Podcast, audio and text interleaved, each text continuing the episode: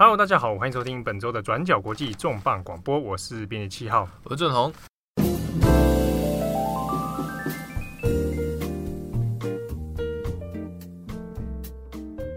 哎，在今年三月的时候呢，世界上的一些政坛发生一些变化。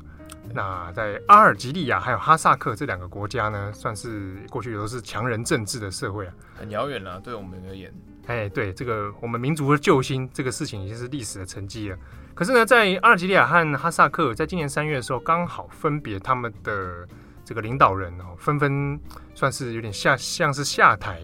啊，政治退位。民主民主国家上上下下其实也蛮正常的。对，可是，在强人政治的社会里面，哎，理当应该是做到死啊啊！结果阿尔及利亚和哈萨克并没有，而且还纷纷传出说接班的问题啊。那过去呢，这个台湾的出版书。这个社会上面也有一些蛮畅销的书，有一本叫做《独裁者的进化》，说什么嘞？哎，在讲说很多冷战以后啊，一些像苏联演变到俄罗斯这样的这种独裁国家，他们领导人怎么用一些新时代的手法哈、哦，来延续自己的政治生命。那看起来好像独裁者会随着时空不断的演进。那个时候在讲独裁者的进化的时候，还有那个独裁者的生存指南。那所以呃，一时之间好像，特别是在二零一四年之后，然后好像世界啊，就是变得好像重新要回到威权时代。对，但是现在从三月初开始，在阿尔及利亚、哈萨克，就好像一时间又重新回到了一个哎，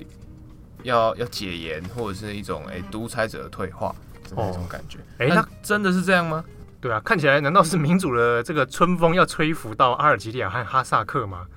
我们现在讲阿尔及利亚的状况好了。呃，阿尔及利亚本定于二零一九年的四月中旬要举办总统大选。那过去呢，其实呃，阿尔及利亚在比如说过去几年的阿拉伯之春里面，他们其实是纹风不动，嗯、完全没有春天的感觉，完全没有被这个阿拉伯之春来带动起来。对，好，呃。比较负面的状况就是说，就是阿尔及利亚，因为在一九九二年曾经爆发过呃很激烈是大概有二十万人死亡的内战，那所以在呃二零一一年阿拉伯之春的时候，呃好像国内的一些政治能量或动员能量就已经被消耗殆尽，所以在那个时候是大家都会觉得说阿尔及利亚可能已经没有能力。没有能力，或者是没有其他的活力来追求所谓的民主化进程。嗯，但另外一个说法也会觉得说，阿尔及利亚当时其实诶，国内状况蛮稳定的。比如说，嗯，大家都会说阿尔及利亚的呃天然气资源其实相当丰富嘛，所以它经济的变动没有外界想象好像说很激烈。对，那尽管说它可能还是呃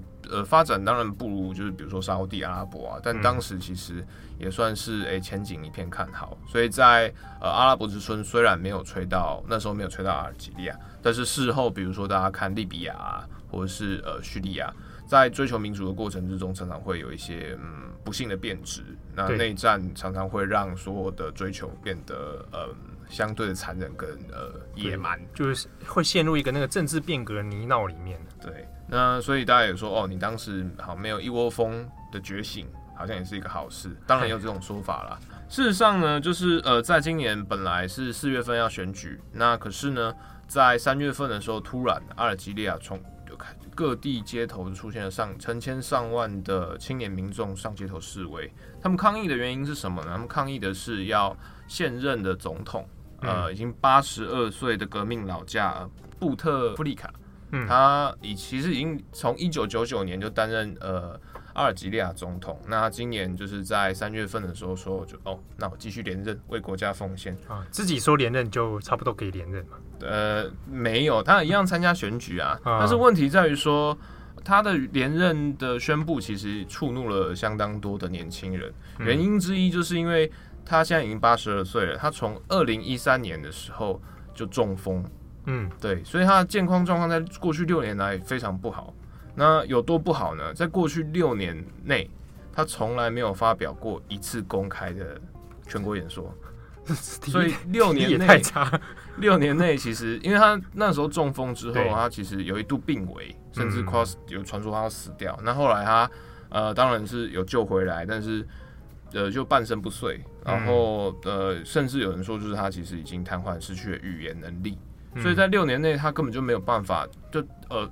全国人民没有听过他说过一句话，所以他大家也不知道他现在到底就是表达能力有多少，或者他神智是否清楚啊？对，那其实在，在然后过去几年，他其实一直反反进复复的出入在就是比如说瑞士的诊所啊、法国诊所接受一系列的复健治疗，那甚至有时候时不时就是好几个月都在国外都没有回来，那所以大家都会觉得说，嗯，那你身体状况其实很不好，那你过去第一个怀疑是，那你过去六年。执政是谁执政？是你的亲属，是他的弟弟沙伊德布特弗利卡，或者是说，呃，他呃，阿吉利亚军方的一票将领，他们已经形塑了一个新的统治阶级。那只是，就是你现在这个总统，八十二岁的老总统，就像僵尸一样，你就是被供在那边，可是你没有办法讲话，你甚至你还有没有去？思考能力啊，去去去指挥大家，去诶带动领导你的执政团队，大家都有点怀疑。但是这种事情其实我们也看的蛮多的嘛，就是呃有一些强人领导人，甚至是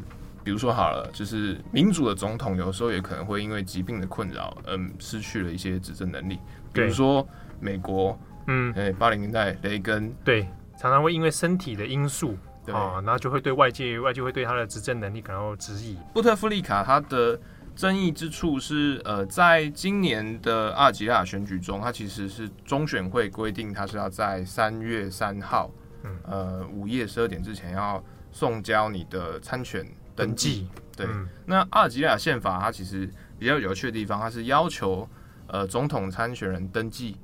一定要亲自去。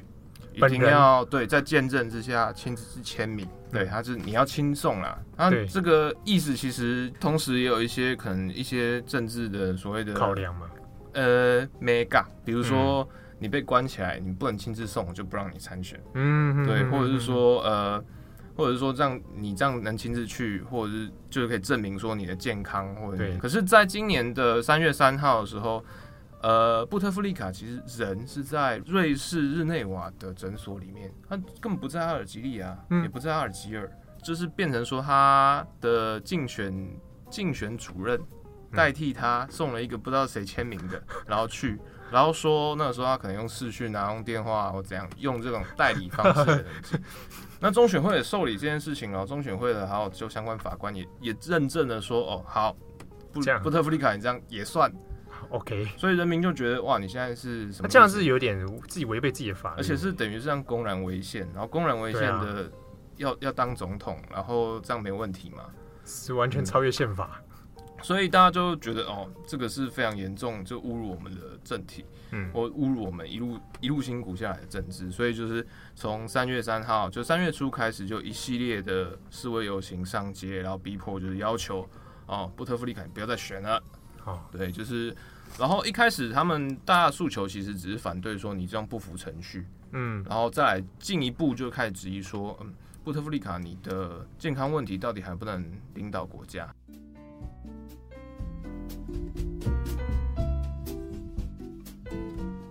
然后再来又开始进一步，呃，民怨扩大之后，大家又开始在想说，好，那你过去中风已经六年了。所以表示六年内这个国家跟僵尸一样的存在，大家开始反思说，阿尔及利亚大家都会说是嗯天然气界中的沙乌地阿拉伯，对，但是我们有像中东油王一样过得很挥霍吗？也没有，看起来也没有。对，那青年失业率高达三十 percent 以上，哇，那是非常高的数字。啊、那所以那这样子的话，就是大家好像也是过得苦哈哈。那嗯。啊，你布特弗利卡到底为了我们做了什么？所以民怨越来越高，就成千上万人开始上街，然后要求布特弗利卡就是好，你辞职，你你下台，你不要再选了，然后政权轮替，阿尔及利亚民主化，我们要革命。嗯，事情越来越膨胀，然后那时候呃阿呃阿尔及利亚政府就出来说，好，就是好，你们大家现在要现在是要搞革命，是不是要不稳定？大家想要过苦日子，你们要看看看叙利亚现在怎样？直接内战，对，然后呃，可是这件事情其实刺激了阿尔及利亚的年轻人，因为阿尔及利亚本身历史是相对比较复杂的，嗯，呃，我们现在回头来说，就是呃，为什么好像布特弗利卡在阿尔及利亚有一个政坛，好像有一个代表性的地位？他除了是在九九年执政开始之后，呃，集中国家的权力，并透过天然气资源形塑一个新的统治权贵阶级之外。呃，阿尔及利亚从一九六二年从法国殖民独立之后，他们其实历任的领导人都还是属于革命一代。嗯，就是他们，比如说像布特弗利卡，他在二十几岁的时候就参与了，就是阿尔及利亚独立战争，嗯，然后加入了民族解放阵线。我们如果喜欢看老电影的啊，就是知道经典电影《阿尔及尔之战》。哦，这一部我没看过。噔噔噔，对不起，这个老这么太老的电影，我没有看过那么经典的电影。嗯，我太我太年轻了，什么太年轻？那时候是是是，对啊。呃，所以呃，当所有历任的统治总统基本上都有几个都是以前的革命独立战争的英雄，革命元老。对，然后所以都是开国第一代，他们从来都、嗯、呃第二代、第三代就是建国以后出生的人都还没有统御国家的机会。嗯，对。那所以，然后其次第二个问题是在于，呃，一九九二年的时候，阿尔及利亚曾经爆发过严重的内战，其中一个原因是当时的阿尔及利亚总统就是希望。呃，阿尔及利亚走入民主化，因为当时的呃经国家经济其实不是那么理想，所以就是希望就透过政治解严，嗯，然后来来推广说我们的呃国内的政治进程，让大家可以比较疏解民怨。就用当时的国会选举结果是呃呃伊斯兰政党大获全胜，嗯，然后就军方就是革命一代信奉世俗主义的那些共和派的就觉得不满了。不能接受，对，就是担心说，好，这些伊斯兰，对啊，这些伊斯兰伊斯兰党的啊，得到政权之后，那是不是阿尔及利亚就要变成神神权国家啊？就天不造假子这样。对，所以就军队就开上国会，然后解散国会，然后就爆发内战，嗯、然后内战死了二十万人。嗯，那所以阿尔及利亚是经过这些事情的。那当然，所以在当时，当时大家会有两种考量，就是呃。现在政府又说好，你们先要看看叙利亚。可是年轻一辈，其实阿尔及利亚大概百分之四十五的国民都是在二十五岁左右，嗯，平均年龄是二十八点三岁。人口的结构其实有点问题。嗯、呃，应该说相对年轻啦。然后那个年轻，呃，是符合我们其实在经济和。政治经济学上会讲的青年膨胀，嗯，对啊，就是我年轻人口很多，可是他可能会有一些社会问题，比如说我就业机会没有那么多，对，所以你可能人力资源其实非常丰沛，可是你的教育资源什么其实都会受到挤压，对，对啊，所以就是青年人当然觉得很压抑嘛，嗯，然后可能他们有些人可能甚至没有进，还没有出生的时候内战已经结束或者是即将结束，所以他并没有遭遇过就是呃内战的痛苦。嗯，对啊，那你他们见证到或亲身参与到，其实是你们革命一代你们的无作为，或者是说只顾自己，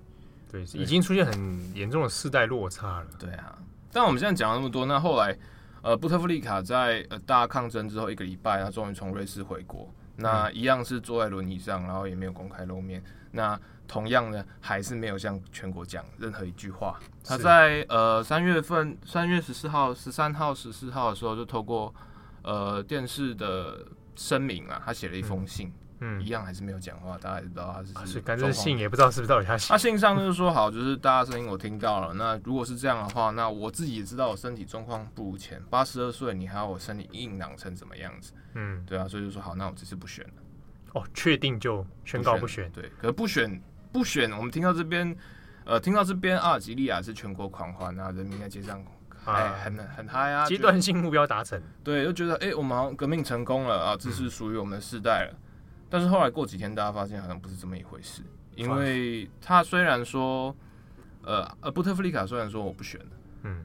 可是他同时也说，那我们现在选举延后，我们重新来讨论说，那接下来要怎么办？啊！直接把游戏规则改变。那所以他有辞职吗？他没有辞职。现在的总统是谁？还是他？对。所以然后就把大选往后推迟嘛。对，他意思是说，那我们就来讨论看看，就是我们现在有什么政经问题啊？那我们跟绑大选一起解决。但是同时，它也是一个政治性的撤退策略，就是我现在拖一段时间，嗯、这段时间，那我已经确定我要下台，但是我的统治阶级可能可以透过这段时间统合出一个适合的接班人选。哦，那就变成其实结构上没有什么太大的改变了。对啊，但目前阿尔及利亚其实还是有一些零星的抗争，那甚至有一些呃，对于推迟选举，或者是说对于由布特弗利卡政权来推迟选举，还是有一些疑义。但是大家也有开始担心说，好，那我民众一直逼，一直逼，那最后如果把布特弗利卡逼急了，对，或者是说，好，我们现在这样鼓励军方政变。或怎样，那是不是又走上埃及的老路？对啊，对啊，啊不然到时候真的要变、啊、又要内战，因为军也也不一定是内战。那但像埃及的话，就是哎，军人被你拱拱拱拱出来的，就是他们其实本来也属于统治阶级里面，嗯、他被你拱出来之后，推出一个新的强人，然后强人就是绑架整个民意，那不是。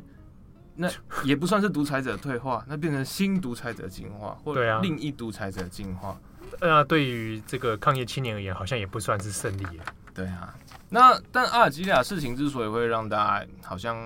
国际社会很在意，特别是欧洲很在意，那其实几个原因嘛。第一个是阿尔及利亚天然气其实非常丰富，嗯。第二个是阿尔及利亚它其实。呃，有离欧洲非常近，就是它地中海南岸过个海就到法国了。然后因为历史啊，比如说独立战争，然后殖民地因素，所以在呃，特别是法国境内有非常多阿尔及利亚裔。对，所以对对啊，比如说我们大家都知道西单嘛，嗯、他的父母就是阿尔及利亚来的移民。那跟法国的关系其实算是某种上有一些紧密啦。对啊，所以这次在布特弗利卡的抗争之中，就巴黎街头。巴黎街头也串联了大概几千人，就阿尔及利亚，嗯，可能后代啊，第二代、第三代移民或者留学生，就上街来说，哦，阿尔及利亚民主，我们不要在一些老旧时代了。嗯嗯嗯。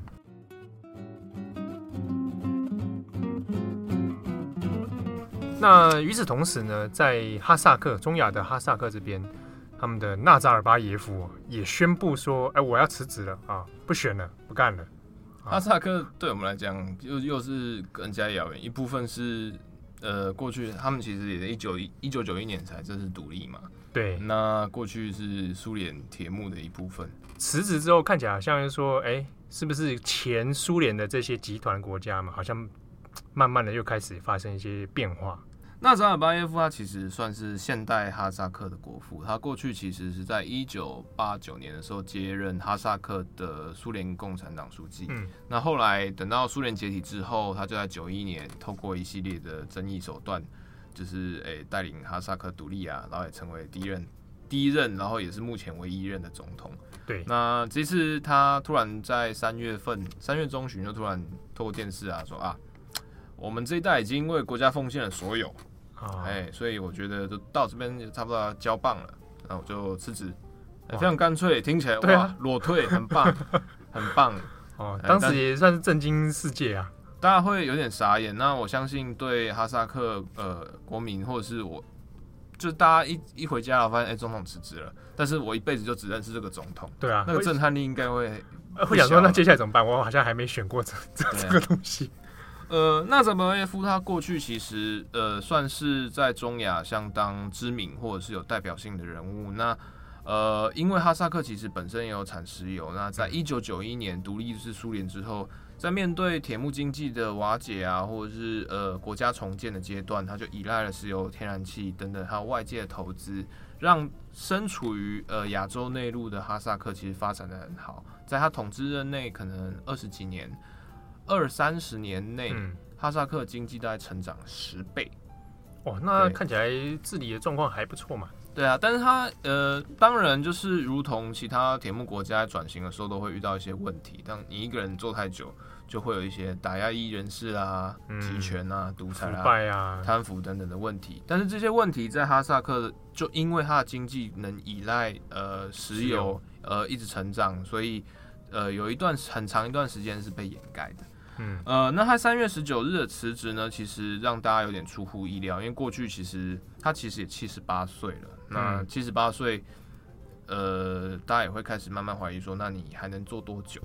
对，呃，他过去是已经连任了四次。那呃，哈萨克的总统他是五年一任，然后呃，理论上是不能连任，但是纳扎尔巴耶夫例外，我也不太确定这是这个前苏联国家都可以用这种方式。对，所以他本来是要在，也是上一次是二零一五年选举，然后每一次的选举常常都会很有弹性啦，就是有的时候会说，哎，美国跟俄罗斯明年也要选举，我们怕被影响，所以我们先选举。好，对，所以所以他的任期每一届任期其实都有提早或延后的状况。嗯，然后纳扎巴耶夫每次的投票率得票率也大概都在九十五到九十九 percent 左右，嗯，就是温雅呢。嘿，那。所以他辞职之后，大家第一个时间是想说啊，发生什么事了？但是或者说接下来会怎么样？那他找的接班人就是他的也算是亲信的副手，叫做呃塔卡耶夫，就是他们上议院的议长，然后接任总统。他就说，那先让塔卡耶夫来接任，然后可能到二零二零年，然后我们再来重启选举。哦，所以等于是选举之前自己先提早辞掉了。对，那他是说，就是我这样子，我可以呃让国家稳定的接班，然后就是我不连任了。嗯，对，但这样听起来好像很棒。但是事实上，他其实，呃，哈萨克的执政党，呃，祖国之光党，嗯、还是以呃纳扎尔巴耶夫为党主席，就还是虽然他党主席身份还是存在的。对，然后同时他又身兼就是国家社福基金的呃董事长，然后又兼就是他们有一个特殊的国安会议，那国安会议的主席也是他，那这个主席的权力又好像跟总统平行。但是基本上辞职的只是把一个 名片拿掉而已嘛。对，所以呃，当也就是哈萨克人也不满，然后，然后接下来他们大家国际社会开始问问一个问题：那你现在辞职，那你好说要稳定接班，那你的接班人是谁？嗯，对，那呃一开始大家还怀疑说是不是谁，是不是他女儿，是不是他议长？你先提拔上议院议长来亲自接班，帮后面铺路，这样。结果没几天，就大家事情就比较明了。上议院议长来接任呃代理总统之后，嗯、就是呃纳扎尔巴耶夫女儿呃达里加，嗯、就他他也是上议院，他也是呃哈萨克上议院的议员，就是在这种全票通过之下变成上议院的议长。哦，对，所以他等于是呃一上一下，已经很明显是要让他女儿接。对啊，对啊，看起来二零二零年的话，那应该是没意外的话，应该是他女儿来接班了。我们听到这一段，当然又觉觉得很奇怪，就是说，那这样听起来就是很正常的独裁者进化，那为什么要讲哈萨克呢？那一部分是因为、嗯、呃哈萨克的决定呃其实来的相当突然，而且紧接在阿尔及利亚之后，所以一开始国际社会会有所评断，就是说，哎，是不是看到阿尔及利亚状况？呃，太重要了。对，而且明年确实也要选举，就提前来加速这个进程。二来是，其实，在中亚这类的呃所谓的强人国家，过去其实也有发生过接班过程不顺利。那比如说像哈萨克邻国乌兹别克，嗯，他们的以前也是有一个很强人总统，叫做伊斯兰卡呃卡里莫夫。那他在二，他本来也做的很好，也就是那种独裁者。独裁者他的一个 paper 就是我都不要设接班人。嗯，对，这样就不会有人挑战我的权利。对，一路干到死。对，结果他在二零一六年啊，风云变色，脑溢血就突然挂了。哈，对，他挂了以后之后，大家想说啊，是不是你女儿来接班？就像现在的纳纳扎巴耶夫一样。对，结果他接班的，他那个时候亲信一接班，一上台之后啊，老子不在，我马上把女儿关起来，贪腐罪什么，最近也才上诉。所以呃，卡里莫夫的王朝就一系瓦解。哇，他反而变成国内政治动荡了。对，所以就变成说呃。当纳扎巴耶夫下台之后，大家会觉得，嗯，其实这件事情是你主动的所谓的让位，嗯，对，或甚至散散位、退位都可以，就是其实对独裁者他有一个很强烈的心理门槛。哦，对啊。但是后来当大家看到之后，之后他觉得说啊，你只是当太上皇而已，你只是在监管，或者是说你只是在幕后控制这一切的转移过程，国家的权力还是在同一个独裁者的身上。所以大家也会在很很关注说，好，那你接下来，呃，在你退位之后，下一次选举之前，甚至你死掉之后，呃，哈萨克未来会怎么样？其实是大家非常关心，因为等于是，嗯，你确实是独裁者进化，然后进化是指定到下一代去，那政权交替之间，呃，强强强权政权，你常常会遇到这种问题。嗯，对啊。那同时这次大家也会来讲说，就是呃纳扎巴耶夫的那个状况，就俄罗斯其实也是蛮关心的。那一部分是呃，因为刚好哈萨克就在俄罗斯的旁边，对啊，腹地嘛。而且他跟普京本来也是有一些这个算是私交吧，应该也也不算太差啦。对，然后他们也会说，就是普丁其实因为俄罗斯宪法限制，他这次做到二零二四年之后，对啊，理论上他应该要换手了。对啊，那接下来要怎么办？哎，不能说这不能说又在跑又跑回变总统，这样两边两就是继续上上下下，总统总理然后变来变去，那可能这招用这招用过了。对啊，所以大家也有在讲说，那接下来普丁可能也会呃思考是不是要走纳扎巴耶夫这个路线，那可能会设定一些权力，或者是在做这这几年之间会做一些权力的分配，让总统的职权会相对弱化，然后让他的统治阶级可以来接管。好，感谢大家收听，我是编辑七号，我是志荣，拜拜。